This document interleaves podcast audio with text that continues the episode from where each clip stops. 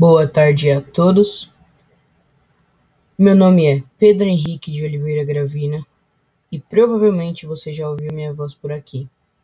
Nós somos do Jornal Itálico e hoje iremos conversar sobre os suspeitos assassinatos que estão acontecendo na cidade de Vista Alegre, São Paulo. Nos últimos tempos, tivemos a morte do jovem Hugo e do adolescente Clarence O'Shea. Isso com certeza está assustando todos os moradores da região, porque nunca ocorreu esse, esse tipo de assassinato naquele local. A família do jovem Hugo nos enviou por nota, dizendo que tomará todas as providências judiciais para descobrir quem é o autor ou os autores de tal atrocidade com um membro tão importante da família que era o Hugo. Sobre o caso do menino Clarence, iremos entrevistar sua, sua querida mãe, Cora O'Shea, que é dona de uma pensão que fica na sua casa. Vou chamá-la aqui. Boa tarde, dona Cora. Quê? Boa tarde, dona Cora. Ah, boa tarde. Nós do Jornal Itálico soubemos do caso do seu filho.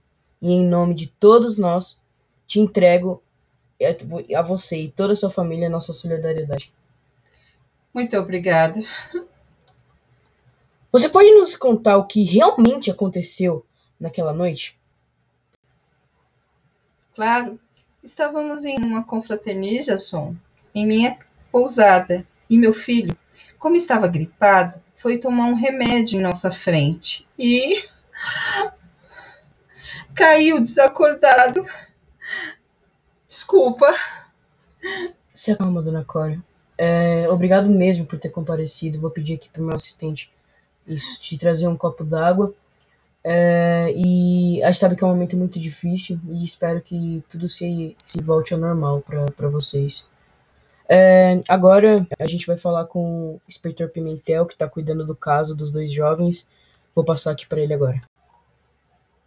Bom, nós da polícia estamos em processo de investigação, então no momento não temos muitas informações, mas queremos que as famílias saibam que estamos dando o nosso melhor para que o caso seja rapidamente solucionado.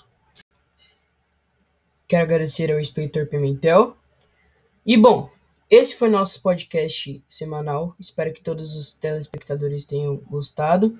E nós do Jornal Itálico torcemos para que esses casos sejam resolvidos rapidamente da melhor forma possível. Obrigado a todos.